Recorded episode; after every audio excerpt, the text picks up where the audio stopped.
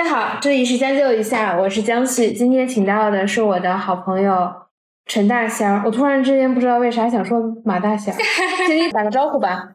Hello，大家好，我是陈大仙儿，非常感谢江旭的邀请，今天有机会可以跟大家在这儿一起聊一聊天儿。之前陈大仙是我在职场上最羡慕的人，就是月薪扣税好几万。我第一次见他的时候，可能是一个多月以前，是我们共同的一个前同事介绍给我的。他说他觉得陈大仙这个人特别值得聊一聊，他应该有挺多故事的。我当时也不敢猜人家的年龄，因为穿的很年轻、很洋气，彩色指甲，一看就做过造型的来见我。今天见我也化了妆，我就偷偷发那个微信问我朋友，我说这个真的比我们年龄大吗？感觉跟我同龄，比我小。后来仔细一问，发现真的比我多工作几年的时间。我说裸辞以后，咱是不是也有什么计划？这一听，他说没目标、没计划、没收获。那这个可能跟我之前的想法是有一些不一样的。因为一个人在职场上成长的比较快，这个年收入也还行。这个突然之间裸辞了，我之前采访过的很多人，可能都有一个什么计划，或者人家是备孕，或者人家在工作上做副业呀，还是创业，还是要稍微休息一下，过渡到下一份工作。但是大仙看起来。真的就是完全没有计划，所以我还挺好奇的，就来问问你，你裸辞以后，你自己是不是有什么新的想法？我特羡慕大家，我羡慕朋友们都那么有规划，我觉得这是一件非常了不起的事情。特羡慕大家，无论是离职前还是离职后，都特知道自己从哪儿来，也特知道自己要到哪儿去。每个阶段都有好多事儿可以做。我现在这个阶段就是我自己想停一停，这个停一停，你说有什么明确的目的吗？在我看来，好多目的分享出来可能也难以启齿，或者大家不以为然。就是我觉得我要停一停了，我觉得有些累。那如果说想要上点价值感，或者想要去归纳一下这份心情或者这个感受。大概也是，就像我们跑完一场马拉松，我们可能就是需要停一停，我们需要走走路、散散步。也许未来我们还会再开启下一轮马拉松，但是我现在的停也不是为了要跑下一轮，它只是一个停的状态。我觉得最关键是你不是为了跑下一轮。以前我看小红书啊，或者跟别人聊，我觉得他这个停啊，总是为下一轮要如何如何，要叙事。要积累力量，要重新收拾心情，要再背起背包出发。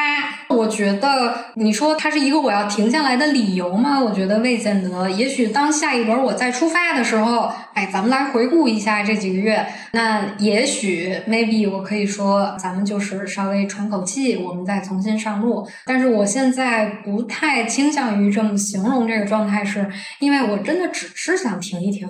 朋友们，你们难道就没有说想要停？疫情的时候吗？我觉得你有这个建立的底气在于，一方面你确实有一定的积蓄或者是现金的支持，就在你过去的工作积累中所有的；第二是不是所有人都有这个自信去选择这样的生活状态？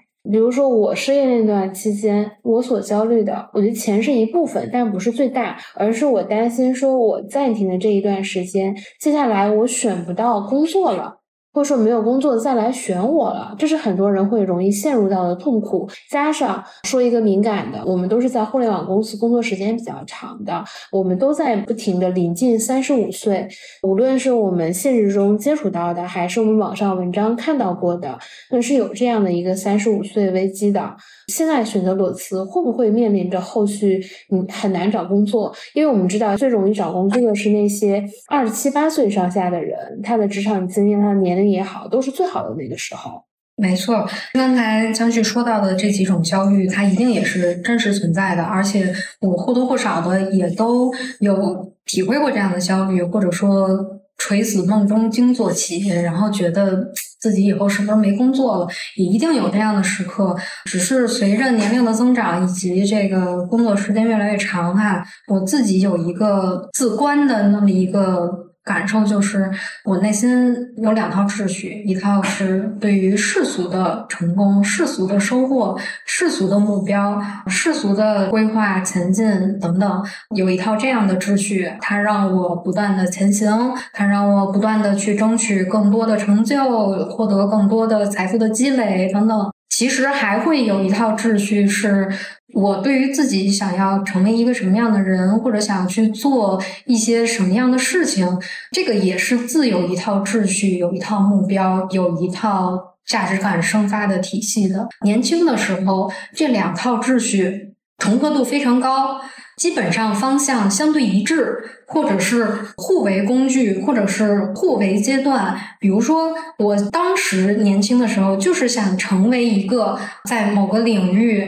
有一定行业的经验，然后有一定自己的理解和洞察，并且能够去跟行业中很多优秀的伙伴一起共事，去做更大、更多收益的事情。在那个阶段，这两套秩序的重合度非常高，目标也很一致。那我也非常自洽的在我前。面工作的这十几年里，基本上知行合一，没有那么焦虑，没有那么糊涂的去做我想做的事情。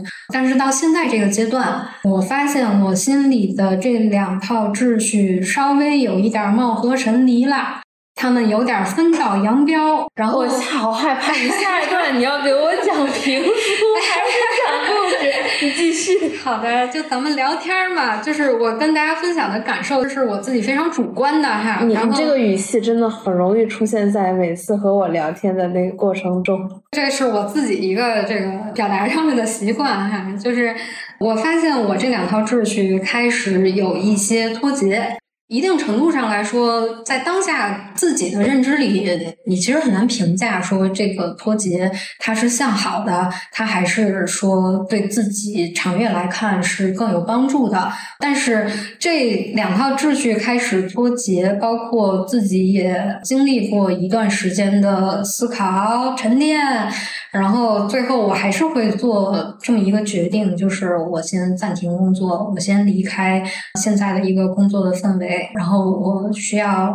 重新建立或者重新排一排我内心秩序的优先级，那这个背后吧，也一定会有现实因素的影响。比如说，我可能没有特别大的收入上的负担，我没有比较重的房贷呀，或者是一些家庭的负担。这个是我觉得运气有一部分，这个出生爹妈没得选。比如说，在现在这个三十三岁的年龄，我不结婚不生小孩，这个是自己的选择。我目前。没有这些方面的负担，也能够给我营造一个相对比较好的这么一个客观的环境，就是我可以试着让自己稍微停一停，就是不会说像脱缰的野马一样，我有放不下的两手满满的东西，我必须要去承担，我要负重前行等等。那当然，在这个做决定之前，包括做这个离职决定之后，也一定会伴随着一些。得失感呀，也一定伴随着一些日后的迷茫呀什么的。包括将军问我，可能现在这个阶段有什么目标，我也很坦率的说，我没有什么目标，我就是想停一停。但是我觉得好在就是我工作的这十几年，对我来说。让我内心能够比较平静，能够有勇气的做出这个决定，我觉得这是我三十多岁这个阶段很大的一个收获。对我来说也，现在暂停了几个月？暂停了，这是第三个月，刚开始。对，这是第三个月。你为什么会觉得暂停这个时间段对你来说是三十多岁最大的收获呢？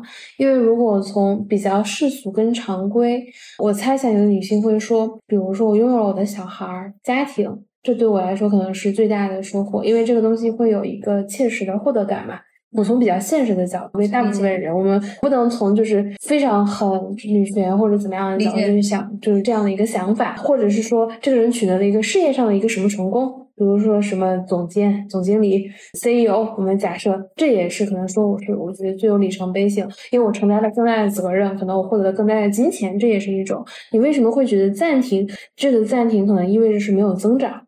当然，我觉得这个也很互联网，或者说这个东西理解起来也很粗暴啊。就是这个暂停，它好像并没有切实带来很多新的东西，但是在你看来说这个东西很重要。我想知道这个重要是为什么。在过去这三十多年里，无论是在上学还是在工作，呀，就是我自己秉持的那个价值观，包括可能在座的大家都会有一个价值观，它像一把剑悬在我们头上，做人做事儿不进则退，天道酬勤，你要努力拼搏，你要更进一步，你要做人上人，你要把握大好的年轻的时光，不能荒废自己，你要做对每一步选择，你要做一个成熟清醒的人，如何如何，没错啦，但是好辛苦啊。可能大家真的很有办法，或者是真的可以说服自己和这个辛苦自洽，或者是可以相对平衡的试着跟这个辛苦相处。那对于之前的我来讲，也是能做到的。但是到现在这个阶段，我不太想做到了，也不是不能，咱咬咬牙也能。或者说，咱们说的再现实一点，我如果有。这方面的压力，我就很需要一份工作，或者我很需要挣钱，或者我现在很需要兼顾家庭和事业等等。咱们咬咬牙也一定是能够拼下去的。我觉得现在这个阶段对我来讲很好的一点就是，我用过去的这十几年的工作，我给自己创造了这么一个可以稍微 gap 一下的空间和阶段。我又有足够的自信，我不质疑自己，我不会陷入到质疑自己的焦虑里。我可能偶尔会有的那个焦虑，很快我也会自己给自己消解掉。然后我也不拿小鞭子抽着自己说，咱非得有一个怎么样的大目标，咱得成功，咱得如何？我现在就处在这么一个阶段。过去我一直手里有那个鞭子，天天抽自己。把自己跟别人做比较，无论是同龄人，还是同行的人，还是身边的人等等，咱们就是啊，要成为被抽起来的转的最疯的那只陀螺啊！那谁都没没我转的流光，谁都没我转的流光溢彩，谁都没我转的响声大。咱们就是要做那个最璀璨的那个陀螺，不光跟自己比，我得跟身边所有人比。你是从哪一刻开始就是不比较了工作的那一年？我现在也不能说完全做到不比较，但是慢慢的就可以把比较这件事情稍微放下来一点了。就是驱动自己的不再是那个我要成为做的更好的那个人，或者做的更优秀的，反而能够稍微接纳一点自己。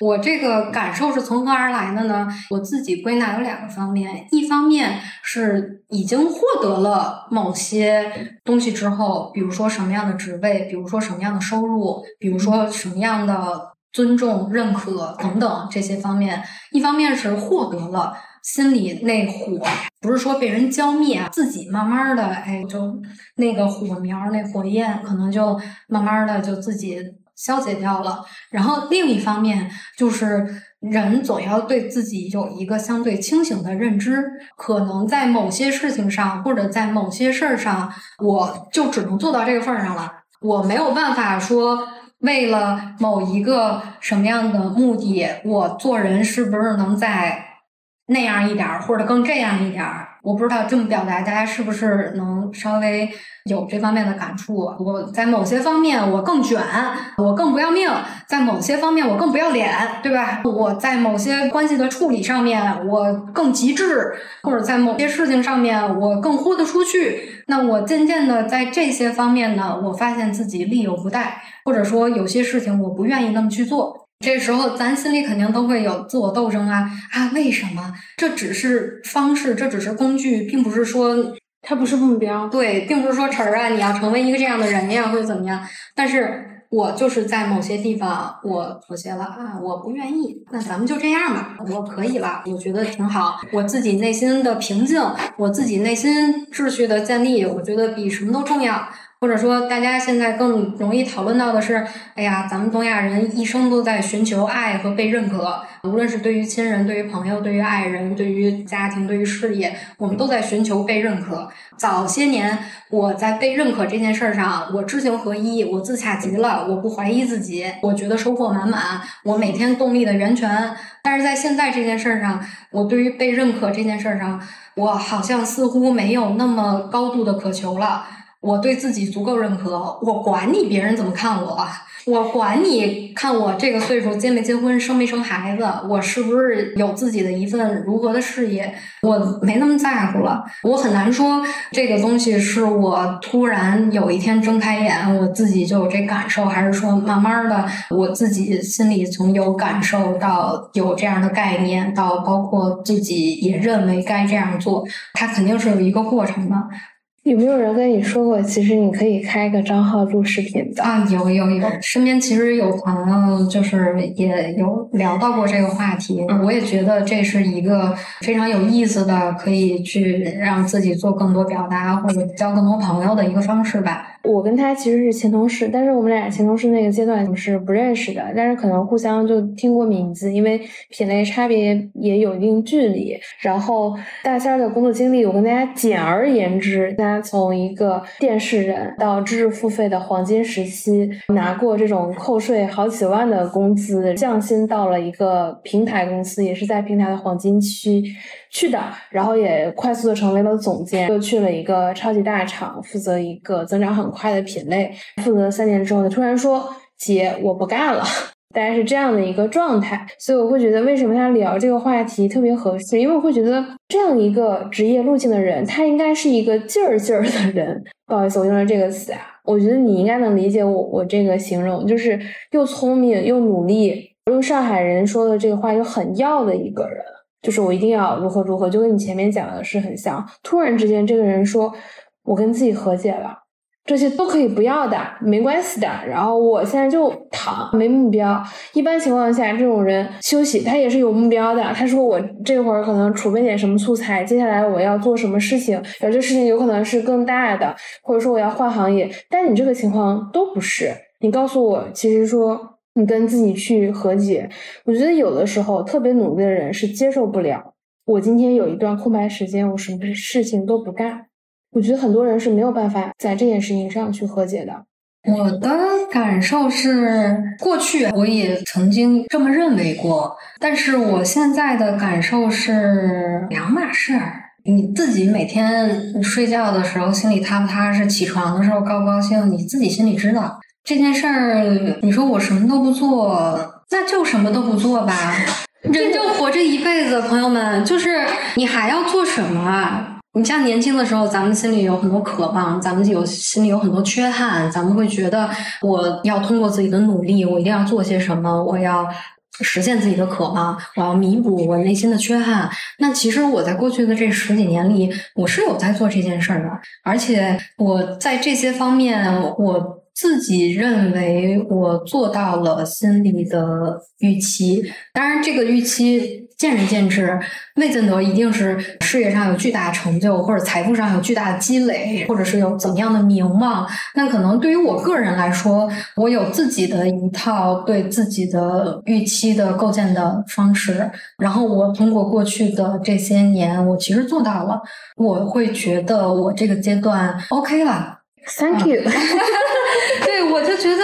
OK 了，然后那可能接下来三十多岁以后，我可能又有一个新的阶段。我现在就又像是回到了我二十岁的时候，我要重新想，我可能要过什么样的生活，我要成为什么样的人，我可能接下来要为了我的渴望，我可能要重新再去做哪些事情。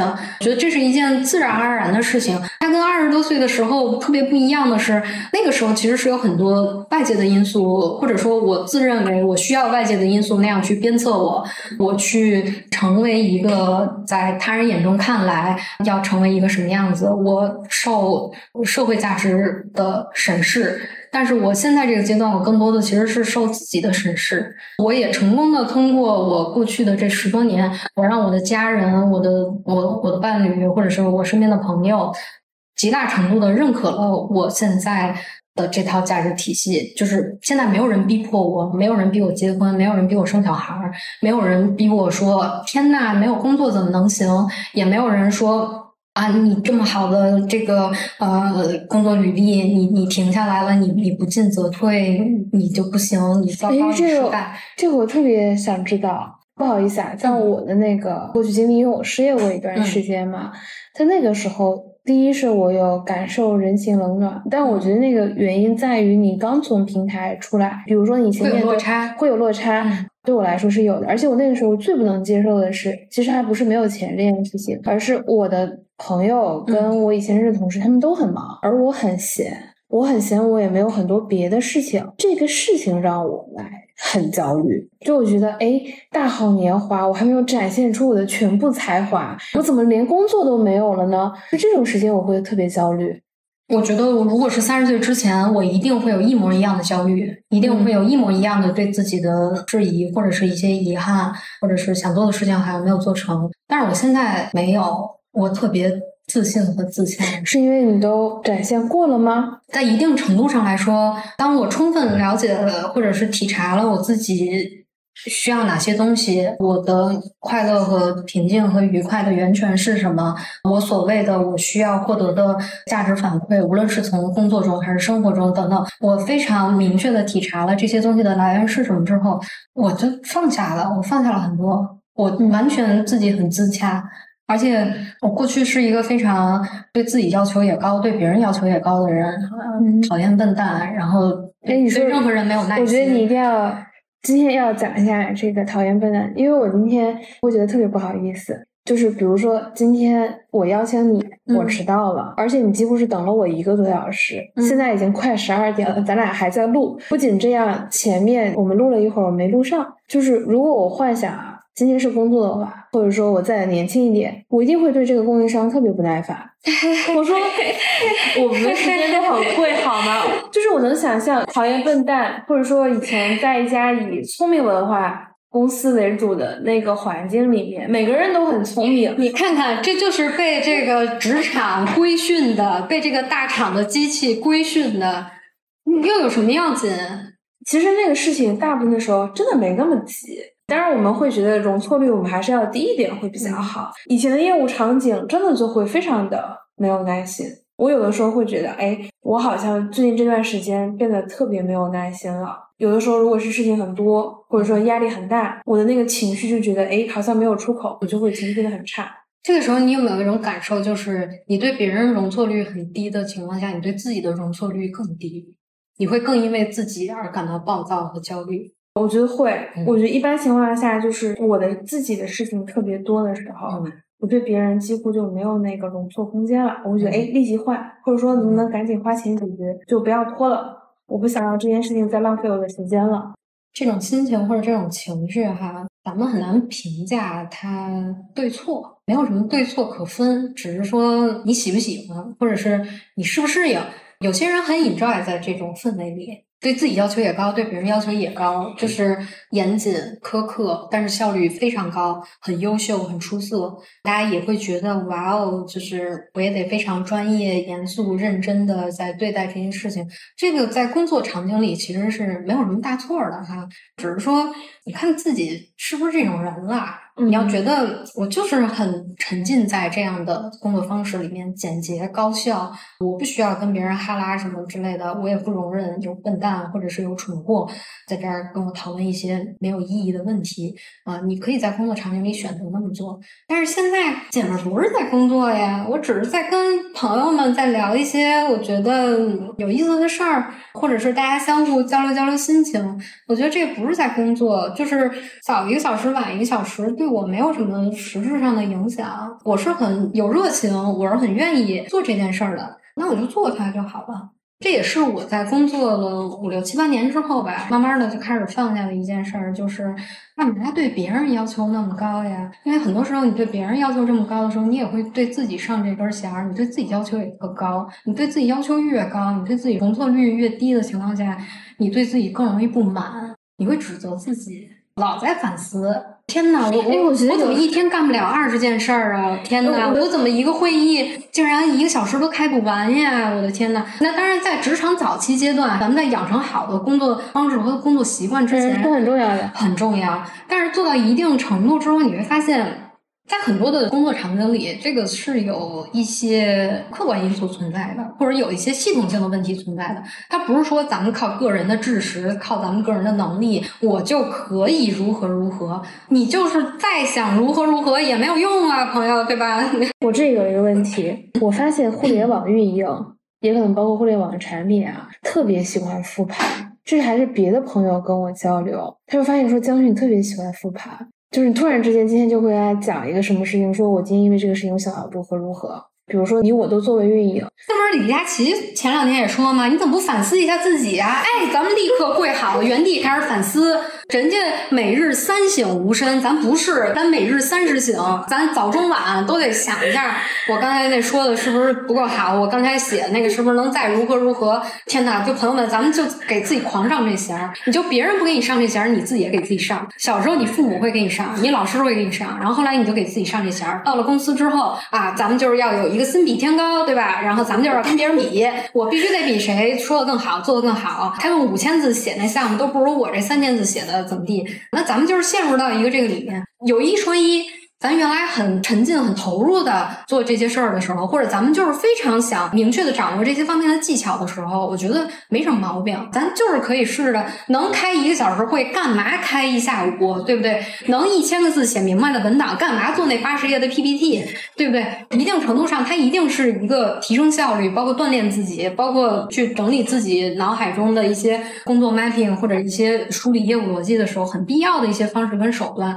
但是它仅是。适用于在某些阶段的工作场景里面。反来说，我们如果在生活当中或者跟自己相处的时候，你天天的给自己上这个弦儿，我不知道各位是怎么样啊？上了十一年的弦儿，我这根弦儿崩了，断了。咱们就是从哪一刻崩的？我想知道，姐，咱说一下。润物细无声，你都不知道那根弦儿什么时候崩了，就是你看着它，好像那根弦儿还在吧？但是怎么我这心里就不乐意了呢？就是我突然就不想要较这个劲了。咱们突然就对这件事儿没有那么沉浸了，咱不觉得说我比别人能先交一个作业，我觉得自己是特牛逼的一件事儿。你突然有一天你不这么认为了，就可能有八百件你不这么认为的事儿摞在一起的时候，你明确的睁开眼睛看到啊，心里那根弦崩了呀。但实际上你可能往回倒倒啊，他。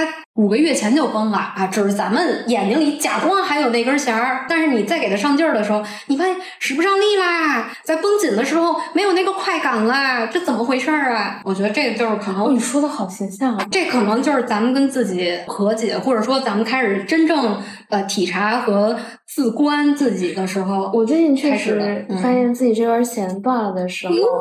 尤其是我今年不是换了一个行业嘛，我对这个行业认知基本为零。就是我当时甚至一般大厂工作，咱不都得在互联网混了几年，不都得找个人内推嘛？我当时是直接 boss 直聘投的。我当时也看，哎，有知识付费经验，我觉得这里面其他条我可能都不符合，就这条符合。我其实做财经的，现在做影视。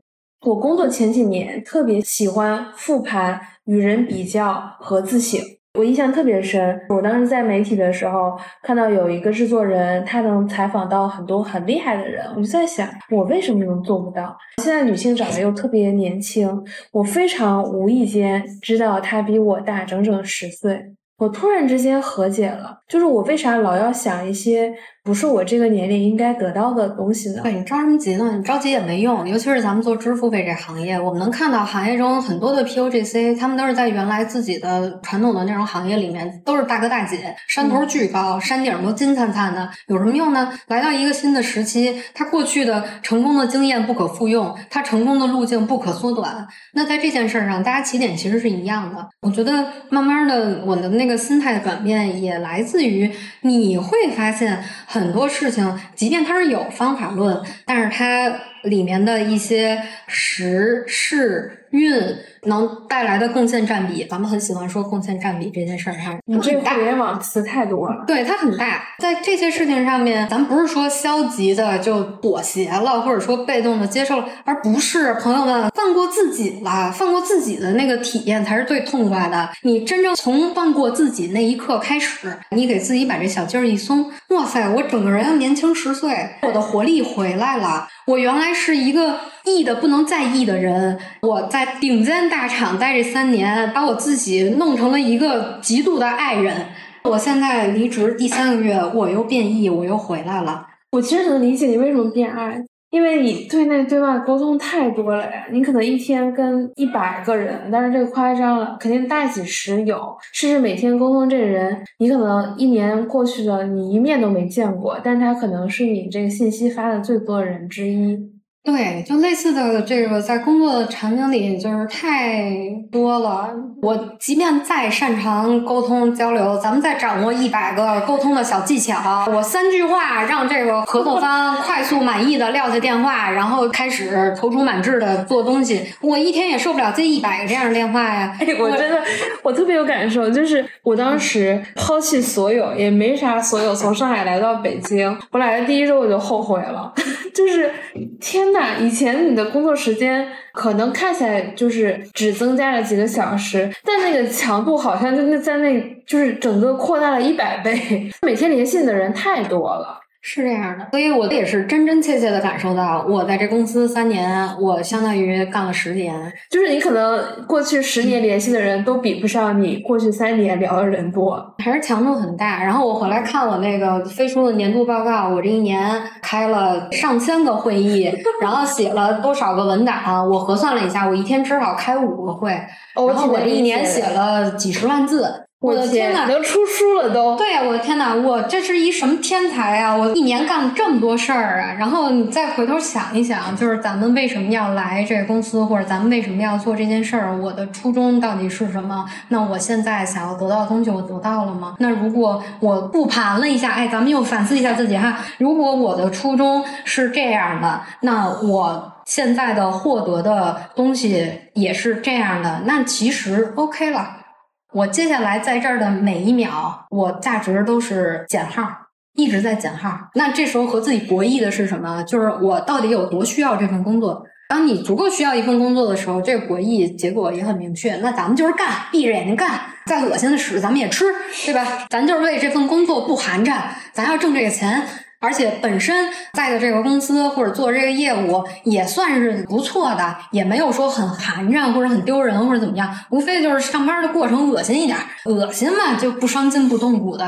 如果有个房贷车贷的，咱就干它就完事儿了，想那么多干嘛？我觉得现在百分之九十九的可能在大厂，尤其是在一线，就是强度很高的这个工作环境里的，大家 maybe 都是这么把自己给摁在这儿的。咱说的不是说新鲜年轻人哈，咱们就是喜欢这种大厂的体验。咱们要这个可能至少得五年以上工作的人，没错，这种。坦率说，我如果现在有一怎么样的房贷、车贷，或者我有八个必须要养的孩子，或者怎么样，我绝对不会放弃工作的。傻呀，咱活三十多岁了，咱又不是那个什么年轻的大小子，就啥也不知道，就出去瞎闯或者。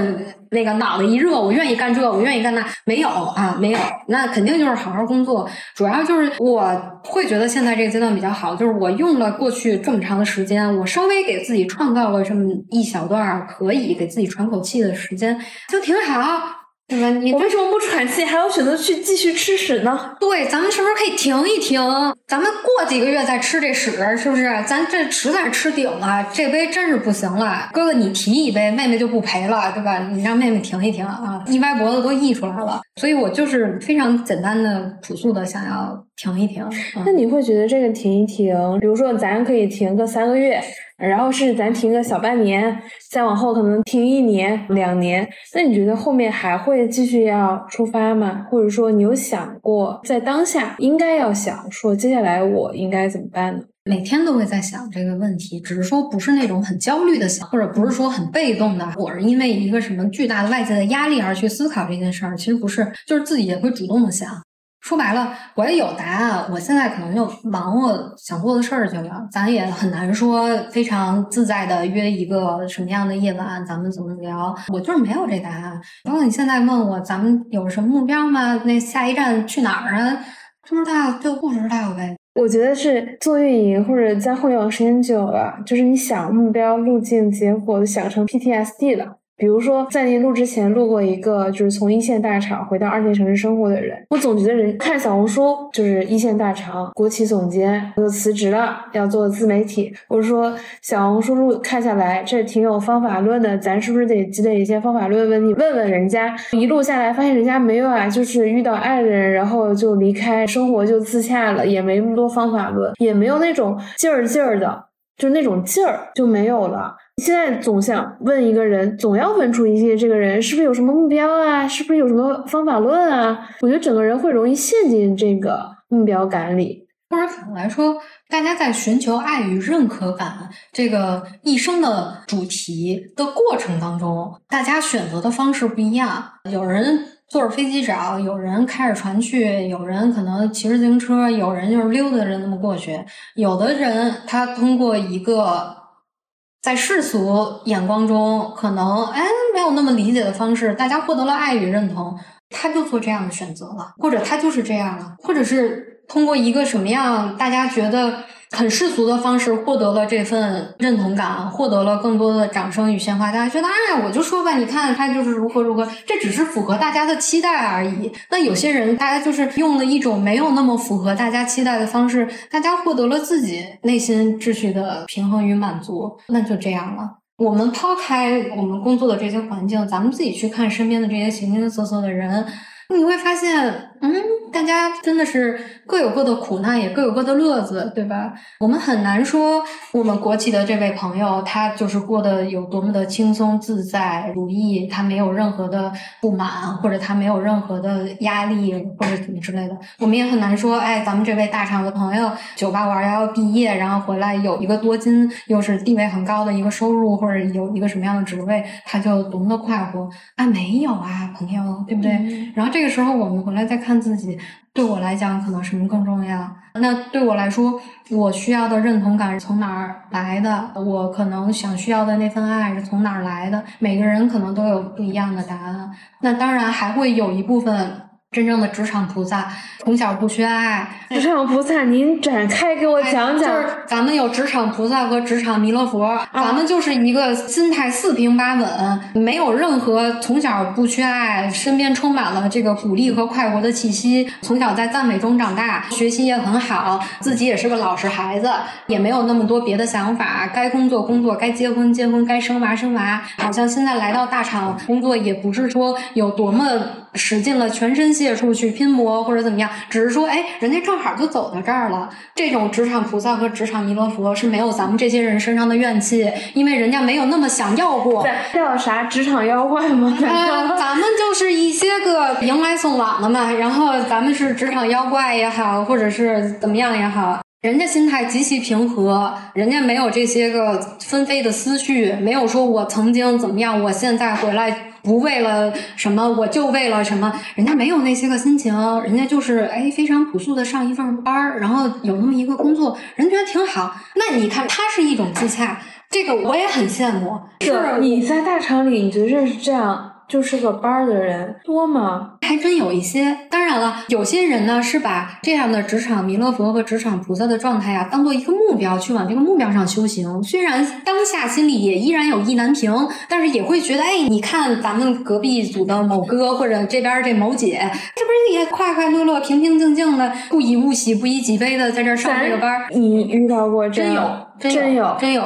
我就不说是哪个业务的了，因为我觉得。我遇到那种劲儿劲儿的人比较多呀。咱身边还有一些个同事啊，你自己十二套房的房产证，手里现金流都比咱一业务线的现金流都多，对吧？那个要落地个什么项目或者干个什么事儿，那自己出的资源都能比这个老板给的多。这部分同事，人家就是一个快乐的来体验生活、体验工作啊。这确实我也遇到过，也一定有这样的啊。那他们都是我很。觉得 OK 很棒，没毛病的这些个伙伴，甚至我觉得这个最好是我同事，大家的职场氛围都会提升度很高，会有这样的同事。但是不得不说啊，后者这种就是。拿十几套房产证的这样的同事，大家更会因为价值感的这种契合程度，或者是某些正反馈的浓度，大家会重新做职业选择。因为对他们来讲，做职业选择也不需要付出什么成本，只需要随心而动，follow your heart，想做就做。这个我在在上海的时候确实遇到这样。咱北京这边的职场其实也会有一些，也会有对，包括我们可能有的时候。在咱们这个大厂里也会有鄙视链嘛，咱们这个链条可能偏下一点的啊，咱就是最底端，不要说的那么委婉。你这么说，有些 CQC 和审核的同学就要闹了。对，这些同学里面也不乏有一些大家很 OK，只是说某个阶段对这个事情哎有点兴趣，或者想要来体验一下。你看这也非常多姿多彩。我还是想表达那个主题，就是每个人获得你的乐趣、你的正反馈、你从心而发的那个你需要的认可，其实各种各样，个体差异非常大。只是说可能存在一个稍微普遍一点的，你硬是要归纳，你会说你自己有没有到那个想要停一下的时候，你自己心里最知道，而不是说一定要有所谓的来说我存款过五百万，或者是当我到一个什么样的那个阶段，那只是说。你没有到那个份儿上的时候，你给自己一个心理安慰，或者是你稍微给自己有一个这样的心理期许，在这个期许之下，你变着法儿的压榨自己。你说，因为我没有存到五百万，所以我不能停；因为我没有买两套房，或者我还没有生俩娃，所以我不能停。你看，你这不就是自己想方设法的给自己上这根弦吗？你的父母现在不让你反思自己了，你的老师现在不给你这些升学的压力了，你开始给自己上这压力了。现在消费陷阱大家都看得明白，怎么这成长陷阱又避不过去了呢？我要被你笑死了，是不是？你自己说是不是？我没有五百万，我不能停一下吗？我没有一百万，我不能停一下吗？我没有结婚，没有生孩子，我不能停一下吗？停啊，朋友，想停就停，你现在不停，你更待何时？你现在就已经在遗憾你十八岁的时候没有做的事情了。你过两年，你再过十年，你四十八岁的时候又在想，哎呀，我二十八岁的时候为什么没有这样一下那样一下呀？你看你这一辈子不就这么过去吗？我其实这几年对这个体会还挺深的，就是想到就做。如果你再想太多，这事儿你就错过去了，后面可能就没机会补上了。咱们的每一个建议啊，也都是就是说，咱们不用非往极端理解哈，也不是说。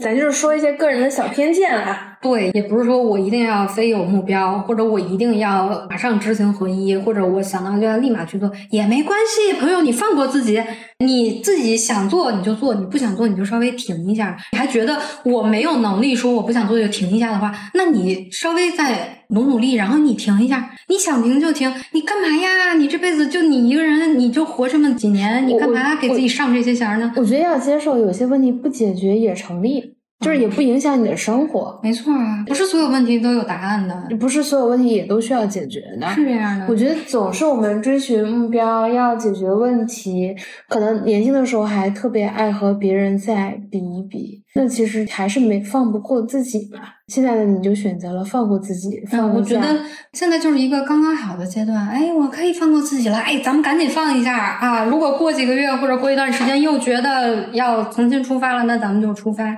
永远不要苛责自己，也不要指责自己。咱们已经反思的够多了，咱们不需要再反思了。不用反思，朋友，放过自己。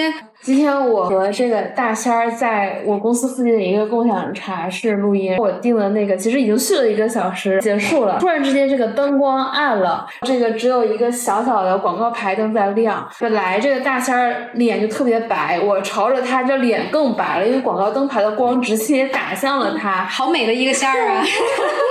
我们就在黑暗中度过了最后的几句。其实我觉得第一次见大仙儿，他讲了很多观念，我当时就很惊讶。我说你没有任何目标，一开始会觉得我有点端起碗来吃饭，放下筷子骂娘，因为我明明是卷的既得利益者，我过去的十几年我是卷过来的，我现在怎么有脸跟别人说你不要卷呢？对，而且讲的这么理直气壮，这是让我比较惊讶的。这就是朋友们。人要自洽，你认为你需要卷，你就给我狠狠的卷。你觉得自己现在就是要停，再不停，我整个灵魂枯萎了，我要病了，我要死了，那咱们就停一下。你就是活的就是一个自洽。我每个阶段都极度自信，我没有工作我也超自信，我有工作的时候我也超自信。咱们活的就是一个自信，主打自信，对，松弛。除了自己，没有人可以给自己提要求。我们这一期的将就一下就到这里，我们在一片黑暗中结束了这个聊天。我们聊完之后，在深夜中再回到家，就陷入了沉睡。希望这一期会对你有启发。我们这期确实也比较随心而动。就是还是要有的时候偶尔给自己去放一个暑假，其实是必要的。只是说你要完全有一个现实的条件来做这样的一个决定。那这一期的将就一下，再次欢迎大仙儿的到来。嗯，然后我们给自己鼓个掌。这一期的将就一下就到这里，我们下期见，拜拜，假期快乐。